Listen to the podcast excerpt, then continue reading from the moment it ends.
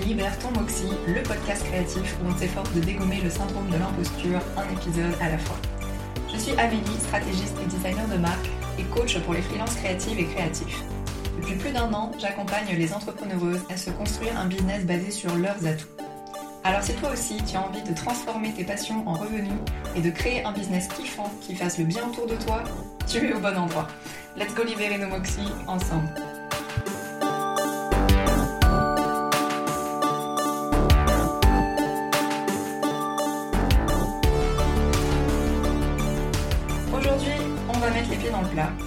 On va parler d'un sujet pas très agréable mais hautement nécessaire, le leadership en business. On va aller démystifier un peu ce que ce terme manger à clairement toutes les sauces signifie.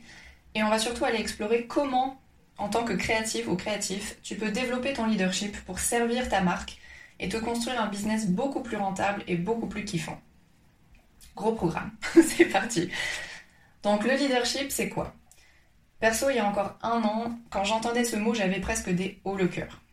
Si tu me suis sur les réseaux ou que tu as écouté l'épisode pilote du podcast, tu sais déjà que je suis anarchiste.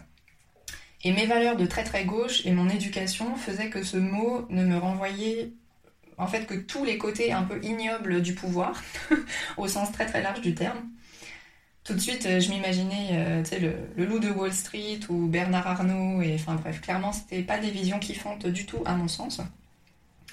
Donc si toi aussi tu fais partie euh, de cette communauté d'entrepreneureuses créatives et créatifs qui, voilà, les mots leadership, vente, marketing, tout ça, t'es pas très à l'aise avec ça, je pense qu'on est beaucoup dans ce cas-là. Bah, ça peut valoir le coup de continuer à écouter cet épisode et de comprendre un peu bah, comment on peut se réapproprier ces termes-là et tous les concepts et les pouvoirs qu'ils renferment en fait. Alors, je suis allée faire un petit tour sur le Petit Larousse pour faire quelques recherches quant à la définition de leadership et c'est assez intéressant de voir les différences entre les mondes francophones et anglophones. Enfin plutôt européens et nord-américains. Bref. Donc dans le Petit Larousse, on nous dit pour le mot leader, c'est une personne qui est à la tête d'un parti politique, d'un mouvement ou d'un groupe.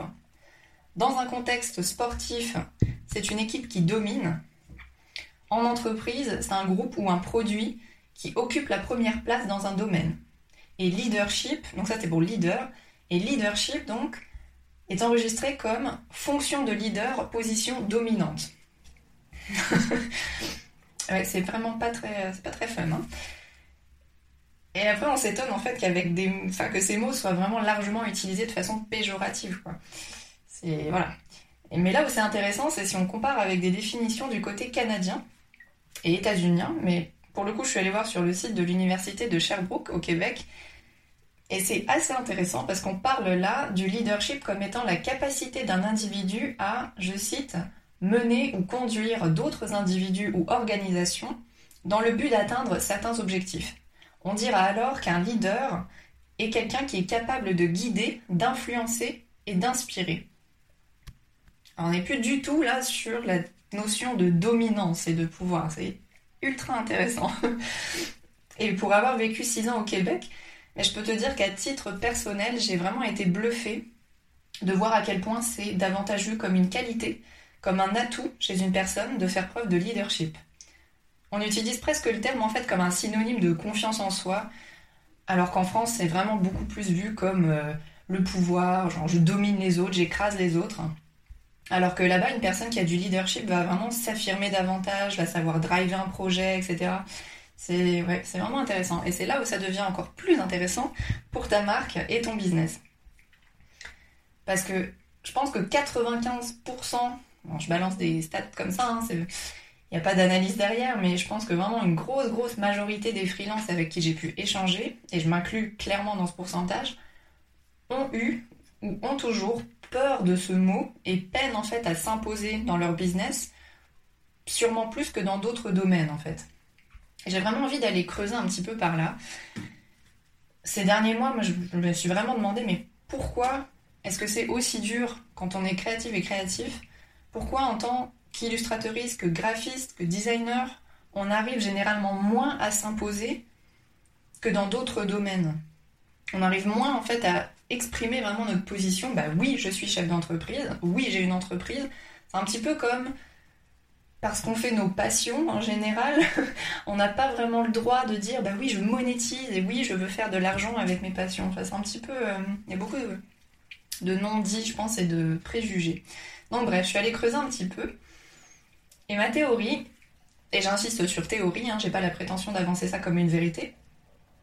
Mais ma théorie, c'est que les métiers créatifs sont souvent associés à des hobbies, du coup, à des passions. Perso, j'ai fait un bac littéraire, option euh, histoire de l'art. Et je me souviens encore, mais tellement bien des réflexions qu'on se prenait de la part des filières S et même des parents d'élèves. Genre, les L pour littéraire, si, euh, voilà, si tu es au Québec et que tu ne connais pas trop le système scolaire euh, voilà, français, les L, ça désigne des sections littéraires. Donc les L, c'est des losers. Euh, ça, c'est même pas faire des maths. Ça va servir à quoi de toute façon dans la société de savoir lire ou dessiner Enfin, franchement, voilà. Ultra dénigré. J'avais même un ami en fait que ses parents ont forcé à aller en S, alors qu'il kiffait dessiner, genre il faisait que ça. Ils l'ont forcé à aller en S parce que bah, la filière S, et je cite, ça n'ouvre aucune porte. Enfin, ça, on l'a entendu aussi, mais moult fois. Et après, du coup, bah, on s'étonne que les graphistes, les illustratrices, etc., soient moins pris au sérieux que, euh, je sais pas, par exemple, les développeurs web. Tout de suite, quand tu dis, ouais, je suis développeur web, c'est. Euh, voilà, c'est pris plus au sérieux que je suis illustratrice. Et franchement, bah, tout est là, je pense. Enfin, comment on peut arriver à se prendre au sérieux nous-mêmes quand la société nous a inculqué un peu toute notre vie que les métiers créatifs c'était soit alors pour une élite privilégiée de je cite vrais artistes soit pour les losers qui savaient pas trop quoi faire de leur vie et qui aimaient bien glander et dessiner tu vois et pourtant bah, je pense que après, il y a les gens qui ont eu la chance, en fait, d'avoir des parents créatifs ou de baigner dans les milieux des arts. Ça, c'est encore différent et je pense qu'ils échappent un petit peu à ces barrières mentales, du coup. Et tant mieux pour eux. Mais je pense qu'il faut nuancer, en fait, parce que actuellement, ces idées préconçues tendent à diminuer. Mais je pense qu'en fait, c'est encore très fort dans notre inconscient collectif. Et c'est une des raisons pour, lesquelles, en fait, on a du mal à s'imposer de façon. Euh, affirmer en fait. C'est un peu comme, je sais pas, tu vas dans une soirée ou à un événement, entre une personne qui dit euh, Ouais, salut, je suis avocate, non, non, non, une personne qui dit euh, Oui, je suis illustratrice, bon, bah, clairement, laquelle des deux va être pris au sérieux, tu penses Sûrement l'avocate. On a vraiment des décennies en fait de préjugés à déconstruire et ça va pas se faire dans deux semaines, mais je pense que ça tend quand même à évoluer, euh, surtout avec la croissance en fait du, freelancing. Mais bon, en attendant que ça change, du coup, comment fait-on pour se réapproprier cette notion de leadership quand on a une marque créative?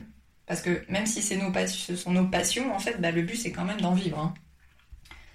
Donc comment on fait Comment on fait pour apprendre à se percevoir en tant que réel chef d'entreprise? Ben, En général, on galère. Mais plus sérieusement, il y a vraiment de multiples façons en fait d'apprendre à s'affirmer et de faire une place à notre leadership. Et selon moi, ça passe d'abord par identifier les conséquences des préjugés dans notre comportement. Avant d'aller critiquer nos clients et clientes parce qu'ils ne nous prennent pas au sérieux, qu'ils veulent gratter de l'argent et qu'ils veulent nous rajouter 5, 10 allers-retours sur un logo, bah prenons-nous, regardons-nous dans un miroir aussi. Quels sont nos préjugés et quels sont nos comportements nocifs pour nos propres marques? Par exemple, Combien de fois par semaine est-ce que tu dis J'adore ma petite entreprise, je viens de lancer ma petite entreprise, mon petit business? Et pour le coup, même en anglais, c'est la galère, avec les termes small business, small business owner. Alors oui, bah, j'ai bien conscience que ça désigne aussi la taille réelle et physique, entre guillemets, d'une entreprise à une ou deux personnes comparativement à, je sais pas, une PME de plusieurs dizaines d'employés. Genre oui, ok, je l'entends. mais je suis désolée, hein, mais les termes petit et small, pour l'anglais, ce sont bel et bien des termes réducteurs. Et les utiliser pour se définir soi-même, bah, c'est un peu dire à notre cerveau, je joue petit. J'ai un petit business, euh, voilà, je suis une petite entrepreneureuse. Mais non, enfin, la plupart d'entre nous, on travaille autant, sinon plus, qu'un ou une chef d'entreprise de PME qui euh, gère, je sais pas, des équipes de 20, 30 personnes avec une marque créative, c'est non seulement bah, tu dois créer et faire ce pourquoi tu es doué, soit prestation de service, peu importe, enfin voilà, tu dois créer, donc faire ta zone de génie, mais il faut aussi apprendre à vendre nos créations et nos services, donc à faire tout ce qui est marketing, à gérer nos clients-clientes, à prospecter. Souvent, ça signifie aussi à gérer notre propre communication nous-mêmes, notre site web, nos réseaux sociaux, tout le côté administratif, la comptabilité. Enfin bref, ça demande de savoir gérer une multitude de choses. Et ça correspond tout simplement à gérer une entreprise. Donc non, tu n'as pas une petite entreprise, tu es à la tête d'un business qui se veut kiffant et rentable. Alors j'aimerais vraiment qu'on arrête de qualifier nos propres business de petites entreprises. Ok Tu peux totalement avoir vocation à grandir et à générer des milliers d'euros si tu veux par mois à un moment donné avec ton entreprise créative. Il y en a plein qui le font, c'est possible et tu as le droit de rêver grand même si tu monétises ta passion en fait. Parce que ta passion, elle donne de la valeur à tes clients-clientes. Elle apporte quelque chose qui fait grandir les autres, qui va permettre à tes clients-clientes d'avoir un retour sur investissement de la même façon que un site web, de la même façon que, euh, je sais pas, de, d'acheter ou de louer un local qui a pignon sur rue. Enfin, tu apportes de la valeur à tes clients-clientes. Et ça, même si tu kiffes le faire et que ça, à la base, ça vient d'une passion, bah, ça a le mérite d'être vu comme une expertise. Tu es un ou une experte. L'autre conséquence hyper nocive selon moi, et perso je l'ai vécu pendant très longtemps celle-là, c'est la peur de s'affirmer face à nos prospects et la réticence en fait d'instaurer un cadre légal et vraiment concret par peur de les faire fuir. ouais, j'aime bien les sujets euh, pieds dans le plat comme ça. Ça fait un petit peu mal un lundi soir, mais ça va bien aller. Donc toi qui m'écoutes, faisons un petit test. Est-ce que à l'heure d'aujourd'hui, tu fais toujours et genre systématiquement signer un contrat et des conditions générales de vente à tes clients clientes? Et si oui, déjà bravo. Et combien de temps as-tu laissé couler avant de faire ça ou même de savoir qu'il fallait le faire? Et si tu le fais pas, bah comment te dire que il est grand temps mon moxie? Donc let's go. Je dis ça avec vraiment bienveillance et sans jugement, parce que j'ai moi-même passé des mois et des mois à simplement faire signer des devis euh, très sommaires, donc qui détaillaient à peine ce que j'allais faire en fait. Donc par exemple, si euh, moi j'ai commencé en étant designer UX, donc si je faisais une interface euh, ou un site web, bah voilà, j'allais mettre sur le devis un site web de tant de pages, voilà. Les allers-retours, on s'en fout. Enfin voilà, il n'y avait rien d'autre. C'était hyper sommaire et ça ne me protégeait pas du tout, ni mes clients clientes d'ailleurs. C'est un peu en fait comme si on voulait vivre de nos activités tout en ayant peur de vendre. On a peur du côté administratif. Moi, je suis la première à dire Ah non, mais l'administratif, c'est pas pour moi. Alors, j'apprends depuis plus d'un an, mais à la base, je, me, disais toujours ça. Mais en fait, ça vient d'une peur. C'est un peu comme si c'était des notions en fait rattachées à des domaines qui a priori sont loin des nôtres. Enfin, tu vois, je sais pas. Je pense que quelqu'un qui lance une start-up en investissement immobilier, il va pas dire Ah non, non, mais moi j'ai peur de l'administratif, tu vois. Enfin, je, je, je, tatouille, mais je fais pas ça bien. Ben non, enfin, je pense pas. Et pourquoi nous, on ferait ça en fait? Pourquoi nous, on trouverait que c'est ok de lésiner sur ce côté-là Alors que ça nous protège, tu vois? Et après, bah, du coup, on s'étonne de voir des clients-clientes qui respectent pas nos limites ou qui valorisent pas nos expertises mais en fait, bah, tout est l'image qu'on, tout est dans l'image qu'on renvoie. Bon, pas tout. Il y a aussi juste des personnes reloues, hein, on va pas se mentir.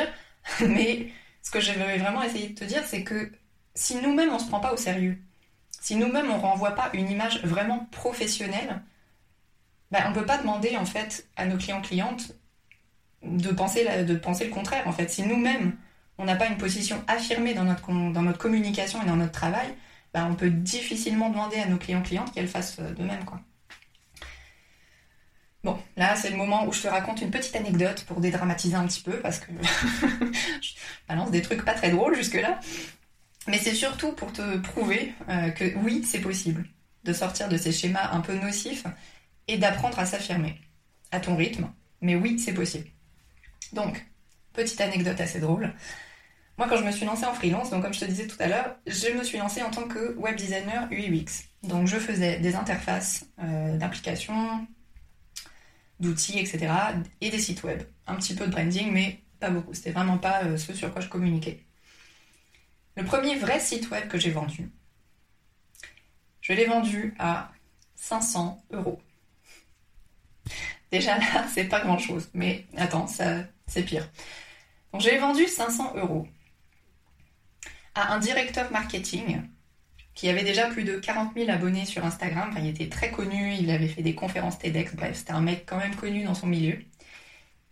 Et ce mec allait s'en servir, donc c'était un site web, pour vendre sa nouvelle activité qui était de vendre des coachings business de haut vol à des entrepreneureuses qui généraient déjà des centaines de milliers d'euros par an. Genre des gros et grosses chefs d'entreprise.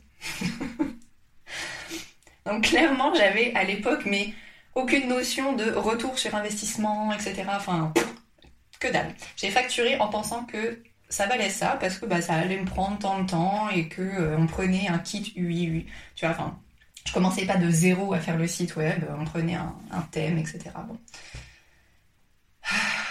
Mais quand j'y repense, la douleur. Alors, disclaimer, facturer à l'heure ou au temps qu'une mission te prend, c'est la pire chose que tu puisses faire à ton business. Si tu fais ça, si tu m'écoutes et que tu fais ça, que tu factures à l'heure, arrête tout de suite. on, va, aller un peu plus en détail sur pourquoi, mais vraiment, c'est non quoi. Facturer à l'heure, c'est vraiment une conséquence toxique du salariat. On se dit, bah, je passe tant d'heures, donc ça vaut ça. Alors que non, ce que tu factures, c'est pas seulement le produit fini et le temps que ça va te prendre. Ce que tu dois facturer, c'est ton expertise. C'est la valeur de ce que tu vas apporter à la personne avec laquelle tu travailles. C'est les années de formation et les outils que tu payes pour pouvoir travailler. Je veux dire, la plupart des créatifs créatifs, on paye quand même la suite Adobe. Euh, c'est pas gratuit. même si tu as la suite Affinity Designer, je sais que ça prend euh, enfin Affinity tout court et Affinity Designer et d'autres euh, d'autres outils, mais je sais que c'est de qualité, donc même ça, c'est moins cher, mais c'est pas gratuit. Ton ordinateur, il est pas gratuit. Tu vois, tous les abonnements à certains logiciels, etc., c'est pas gratuit non plus. Et si tu es en micro-entreprise, en plus, tu peux pas faire passer ces frais euh, sur des frais de société, etc. Donc c'est de toi, c'est ta comptabilité, quoi. Donc non, tout ça, ça se paye. tout ça, ça te sert à délivrer tes missions, tes produits, tes créations. Donc, on facture. en fait, c'est un peu, tu vois, tu dois facturer toute la partie cachée de l'iceberg. Donc, je sais que parfois c'est difficile parce qu'on se dit, ouais, mais les clients clients ils se rendent pas compte et tout. Ok. Je, oui, je comprends. Enfin, je pensais exactement pareil, quoi. Mais il y a plein de façons de le faire. Alors, je vais pas m'étaler là-dessus dans, ce, dans cet épisode, mais on reparlera de valeur perçue et de comment tu peux. Euh,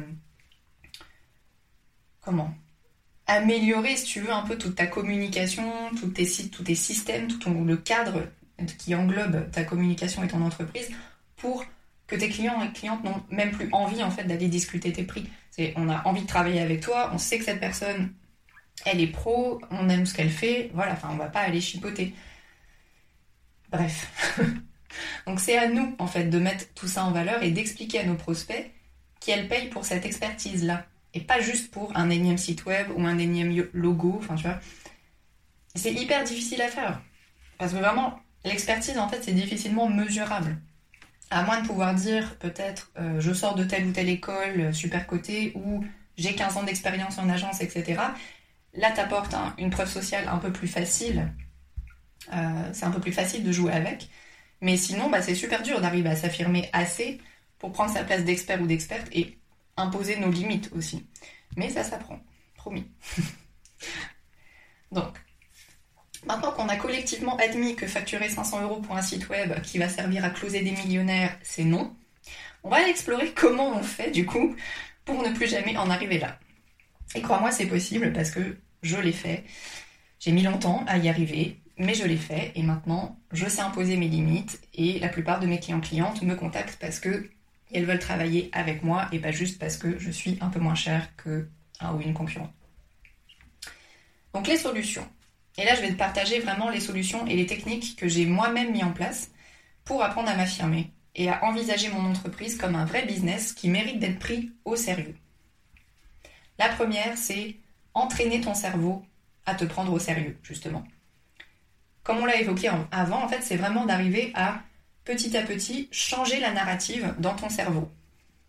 Donc on ne dit plus je suis j'ai une petite entreprise. Ça c'est non. Mais en plus, depuis six mois, il y a un exercice que je trouve hyper puissant en fait. Je le fais tous les matins, donc depuis six mois, ou presque. Enfin, parfois j'ai la flemme, mais c'est ok aussi. Hein.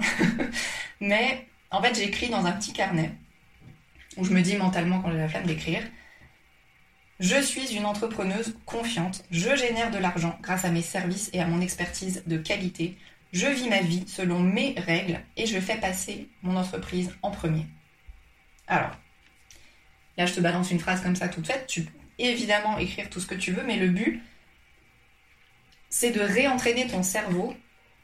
Et c'est pour ça que ne le fais pas juste en te disant, euh, comment dire, pas à haute voix, mais genre intérieurement. dis-le à haute voix ou écris-le. Euh, je sais pas si t'habites avec des gens et que t'as un peu honte d'être ridicule, bah va prendre une marche quelque part où il y a personne, tu vois. Enfin, t'es obligé de le crier, mais dis-le au moins un tout petit peu à haute voix ou écris-le. Et en fait, vraiment, c'est une technique de développement personnel hyper connue, mais hyper puissante, que beaucoup d'entrepreneuses pratiquent. Et je sais que ça peut sembler très ridicule évoqué comme ça, mais vraiment, tout le bénéfice que tu peux en tirer, ça vaut bien de se rendre un tout petit peu ridicule. C'est vraiment en fait de faire entendre à ton cerveau une narrative positive et valorisante. Alors plutôt que de prendre la chose du côté risible, car oui, oui, bah, on a franchement l'air un peu con quand on le fait, hein, mais je t'invite à le prendre en fait plus comme un cadeau que tu te fais à toi. Autorise-toi à prendre au sérieux ton entreprise, à te prendre au sérieux et à prendre tes rêves au sérieux. Parce que tu as le droit. si personne ne te l'a dit aujourd'hui, tu as le droit. La deuxième solution, c'est de s'offrir, et j'insiste sur s'offrir, un cadre légal en béton. Donc comme j'en parlais tout à l'heure, vraiment, implémente un cadre légal dans ton entreprise pour accompagner tes missions. Contrat, conditions générales de vente, proposition commerciale, peu importe ce qui va avec ton domaine, mais encadre à fond ta pratique en fait. Alors j'en parlais aussi dans l'épisode précédent euh, des conditions générales, donc si tu veux un peu plus de détails, je t'invite à aller, euh, je crois que c'est vers le milieu de l'épisode. Euh, après ça, tu vas aller écouter là-bas. Mais en fait, si tu veux prendre soin de sa comptabilité et encadrer ses missions légalement de façon rigoureuse, faut vraiment le voir comme un cadeau que tu te fais à toi. Un devis, un contrat clair et précis et des conditions générales de vente qui détaillent tout ce qu'on va faire et ce qu'on ne va pas faire, quelles sont les responsabilités du côté client-cliente et du nôtre, tout ça, ça te protège. C'est ça en fait qui va te protéger quand un client-client ne va pas te payer, ou qu'elle va te payer en retard, ou qu'elle va te demander ouais, mais on peut pas faire un autre aller-retour sur ce logo ou juste changer la couleur là, tu vois. Ou ah, mais j'avais besoin quand même de cette page là sur le site, j'ai oublié de vous le dire. Ou ah, mais on peut pas rajouter un petit formulaire ici, enfin, tu vois le topo quoi. Tout ce que tu fais au début de la mission, tu le détailles. Et si ça dépasse, bah tu choisis en fait. Si tu as envie, tu vois, de faire. Si ça se passe super bien et que tu as du temps et tout, et que tu as envie d'offrir un petit peu de, comment on dit, over delivery euh, à, tes clients-clientes, bah let's go. Mais si c'est quelqu'un, par exemple, euh, qui a déjà pas mal tiré sur la corde et que clairement t'as plus envie de faire de cadeaux, bah tu te dis, bah écoute, écoutez, voilà, euh, c'est là on dépasse clairement le cadre établi au début. On peut reparler du prix si vous voulez d'autres choses, etc. Mais on impose des limites, quoi. Parce que sinon, c'est pour toi que c'est la galère. C'est toi qui finis par perdre du temps, par perdre de l'argent et par perdre aussi de la confiance en soi. Parce qu'en fait, au bout d'un moment, tu vois, c'est pas un cadeau qu'on se fait. Et au niveau self-care et dignité, c'est pas top. C'est pas top. du coup, bah, en tant que graphiste, par exemple, si on fait un petit jeu, parce que bah, tu t'es déjà retrouvé, tu vois, plus de dix fois à faire des allers-retours non prévus sur un livrable. Bon, en tant que web designer, bah, c'est ça de demander de rajouter une page par-ci, une fonctionnalité par-là. C'est. Et en fait, je sais que c'est difficile, tu vois, de se dire ok, bon, bah, j'ai pas défini de cadre et tout. Donc, du coup, je me sens super mal de dire non. Et puis, je veux pas décevoir mes clients-clientes, ou pire, bah, que Yel ruine ma réputation si tu oses dire non et vendre ton âme au diable. La perso, je me le suis dit tellement de fois, quoi, mais au bout d'un moment, c'était aller beaucoup trop loin dans une mission, et là, je me suis dit, ok, non, ça suffit. Contrat, conditions générales de vente, quoi. Et d'ailleurs, je fais un peu de pub à euh, Sarah, Madame la juriste. Euh, donc tu vas la trouver sur Instagram avec Madame la juriste. qui fait, elle a tout un bar à modèle. Elle a plein de bons conseils, des freebies super avisés aussi pour, t'aider justement à comprendre comment on, se met en conformité quand on est en micro-entreprise. Donc je t'invite à aller fouiller un petit peu du côté de son contenu. Elle saura expliquer ça beaucoup mieux que moi. Mais voilà, quand on le fait, enfin, c'est un petit peu euh, comme prendre un bain ou aller se faire masser. En fait, c'est du self-care. Vois-le comme du self-care. C'est ton entreprise. Enfin, je sais pas, on s'est pas lancé pour souffrir. À la base, on s'est lancé parce que c'était quelque chose qu'on voulait faire pour nous. Donc pourquoi est-ce qu'on s'auto-sabote en refusant de faire des trucs qui pourraient en fait nous servir, surtout nous? C'est complètement paradoxal. Donc, mets tes limites. T'es pas une charité. T'es une entreprise. Et tu peux très bien être une entreprise qui instaure un cadre légal clair et être empathique et bienveillant et avoir une relation client-client hyper cool. Ça s'invalide pas. Au contraire, en fait. Au contraire, tu vas renvoyer à tes clients-clientes et à tes prospects une image vraiment pro. C'est ok, bon, bah, la, personne sait ce qu'elle fait, etc. non, c'est vraiment du win-win. Donc, on le fait. C'est tout. Et puis si tu as du mal à te dire, bah ouais, mais bon, moi j'ose pas, bah je sais pas, est-ce que tu irais demander par exemple à ton expert ou experte en plomberie de t'installer deux robinets pour le prix d'un, alors que tu as payé pour un sur le devis? Bah enfin non quoi, c'est la même chose pour nous. Donc on définit clairement ce qu'on fait, et si ça dépasse, soit on choisit de faire un cadeau parce que c'est cool, ou on fait un avenant au contrat. C'est tout. Donc je sais que c'est difficile, mais promis, un jour ça ne le sera plus. Et je t'invite vraiment, vraiment, si tu le fais pas encore, à ajouter ça sur ta to-do list et s'il te plaît, s'il te plaît, à le faire. Donc la troisième solution. Après, j'arrête avec mon pep talk euh, très, très poussif là, mais vraiment, c'est parce que ça vient, ça vient de beaucoup d'amour là. J'ai envie de voir des marques créatives qui cartonnent et qui, voilà, qui ont pas peur de se mettre en avant, quoi. Parce que je vois tellement de gens avec plein de valeurs, plein de talents à apporter au monde, mais allez-y quoi. Et donc la troisième solution pour apprendre à développer le leadership de sa marque et à s'imposer, c'est d'oser afficher tes vraies valeurs. Parce que quand tu oses affirmer ce en quoi tu crois, ce qui te fait vibrer, ce qui t'anime au quotidien, ou au contraire ce qui t'horripile dans la vie, hein, tu le droit aussi, ben en fait, les gens qui partagent ces valeurs, ils vont venir vers toi ça va tout de suite créer du lien. Et les gens qui partagent pas ces valeurs, bah au contraire, ça fait un filtre merveilleux. Parce que les personnes qui partagent pas tes valeurs, bah non seulement elles vont pas venir vers toi, puis bon, voilà, elles vont aller voir quelqu'un d'autre naturellement, elles vont bon bah ok cette personne. Euh, enfin moi je sais pas si par exemple quelqu'un qui est de droite droite euh, et que le capitalisme et le patriarcat ne dérangent absolument pas, bah, s'il tombe sur mon compte Insta et un petit peu sur mon contenu, bon bah clairement, je pense qu'on va pas être potes quoi. Donc, bon bah clairement, c'est pas pour moi, je vais voir ailleurs. Donc, super filtre, c'est parfait. Et je sais que ça peut faire peur un petit peu. Euh, j'ai moi-même en fait bah, vraiment longtemps, longtemps hésité avant d'afficher ouvertement mes valeurs euh, et mon identité. Si t'as pas écouté l'épisode pilote du podcast, c'est que voilà, c'est la première fois que tu m'entends. Euh, donc je suis, comme je l'ai dit, anarchiste. Je fais aussi partie de la communauté queer. Je suis féministe. Voilà, enfin j'ai longtemps milité. Donc clairement, il y a des gens à qui ça va pas parler. Tant pis pour eux, tant mieux pour moi, tu vois. Mais vraiment, j'ai mis longtemps à... parce qu'on se dit, bah ouais, c'est quand même mon compte pro, tu vois, c'est ma communication professionnelle. Enfin, j'ai pas envie de me fermer des portes ou euh, de rater des opportunités. Bah en fait, j'ai envie de te dire, est-ce qu'on a vraiment envie de travailler avec des gens qui partagent vraiment pas nos valeurs? Enfin, c'est ok, tu vois, si on n'est pas à 100% aligné, surtout, voilà, ça reste une relation professionnelle. Je pense qu'on peut faire des choses euh, sans voter exactement pour le même parti, tu vois, par exemple. Mais je pense que quand même, il faut partager un bon 70-80%, enfin, idéalement, tu vois, de valeurs. C'est quand même plus cool. Et donc finalement, bah, au bout d'un moment, je me suis dit, bah, fuck off, c'est mon business ce sont mes canaux de communication. Et pour moi, afficher mes valeurs, en fait, c'est aussi une façon de militer et de montrer que oui, on peut être une femme queer, anarchiste, transfuge de classe, et réussir à se construire un business pérenne et kiffant en se réappropriant sa place et sa voix.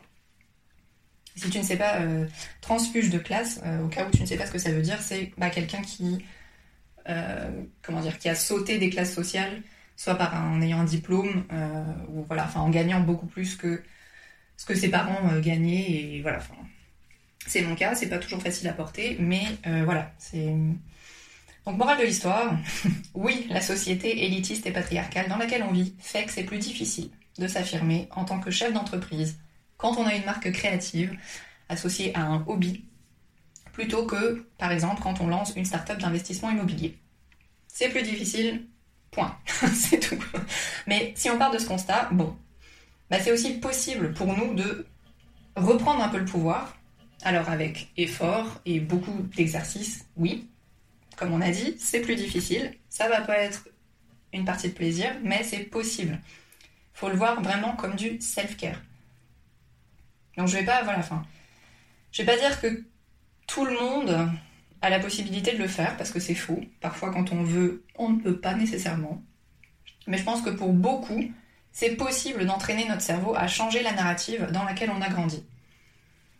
C'est possible d'apprendre à s'aimer assez, à se respecter et à se valoriser assez pour s'autoriser à se prendre réellement au sérieux et à construire un business pérenne.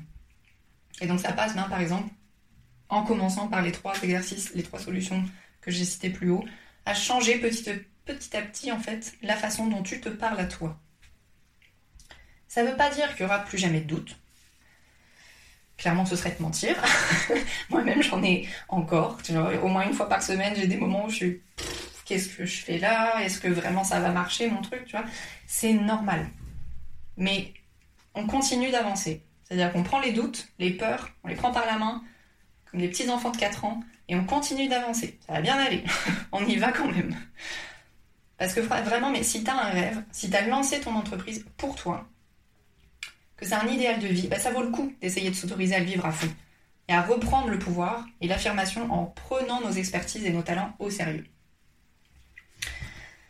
Alors, avant de se quitter et de continuer à vivre cette semaine à fond, j'ai envie de te proposer un petit exercice. Demain matin, en prenant ton thé ou ton café, ou ton eau citronnée, peu importe ce que tu prends, j'aimerais que tu écrives sur une feuille ou que tu te dises à haute voix tout ce que tu as du mal à affirmer dans ton entreprise. Que ce soit tes valeurs, tes offres, tes prix, les personnes avec lesquelles tu veux plus travailler ou au contraire celles avec qui tu voudrais toujours travailler. Écris-le au présent. Donc par exemple, ça pourrait donner quelque chose comme je suis une illustratrice talentueuse et mes créations ont de la valeur et je travaille pour des gens qui me choisissent pour moi et pas pour mon prix. Ou bien, je suis un designer de marque avec une intuition très forte en laquelle j'ai confiance et je refuse de ne plus mettre mes limites. C'est moi l'expert et je vais encadrer mes futures missions avec professionnalisme et affirmation parce que j'ai le droit et parce que je le vaux bien. Alors, oui, tu vas peut-être te sentir un peu ridicule, comme on a dit tout à l'heure au début, mais franchement, crois-moi, le pouvoir de l'affirmation, c'est précieux. C'est rééduquer nos cerveaux, vraiment. Bon, on arrive à la fin de cet épisode. C'était assez dense, mais j'espère que ça t'a plu et surtout j'espère que ça a pu t'aider un petit peu à envisager des pistes de solutions pour te sentir plus en confiance dans ton business si actuellement c'est pas le cas. Et c'est ok si c'est pas le cas. Cet épisode c'est vraiment pas le but c'est vraiment pas de culpabiliser euh, toi ou les autres personnes si vraiment c'est des on est encore dans des périodes où c'est pas facile, c'est ok. Mais vraiment j'espère que tu vois, ça aura pu faire germer une petite étincelle dans ton cerveau et te dire ah ouais, hmm, faudrait que j'améliore ça. Et que bah, les petits exercices que je t'ai fournis euh, dans cet épisode pourraient t'aider. Et si vraiment tu te sens complètement démuni face à ta stratégie, que tu as l'impression d'avancer dans le brouillard total et que c'est complètement, es complètement bloqué pour atteindre tes objectifs, eh bien j'ai le plaisir de t'annoncer aussi que MoxieBoost euh, reste ouvert tout l'été. Donc Moxiboost, c'est mon offre de coaching stratégique et abordable pour les créatrices. C'est deux heures d'appel en tête à tête. Donc toi, moi, ta marque, tes doutes du moment, avec un document stratégique ciblé et plein de conseils à la clé. Si ça t'intéresse, je te mets le lien en description et je t'invite à aller faire un tour sur la page dédiée. Si tu as des questions sur cet épisode ou sur un autre sujet, je suis toujours ravie de discuter, de débattre, de s'entraider voilà, pour moi, la communauté passe au-dessus de la concurrence. Donc n'hésite pas à venir slider dans mes DM sur Instagram, tu me trouveras à Amélie Galandris. Je te mets également le lien dans la description. En attendant, je te souhaite une excellente semaine pleine d'audace et de moxie.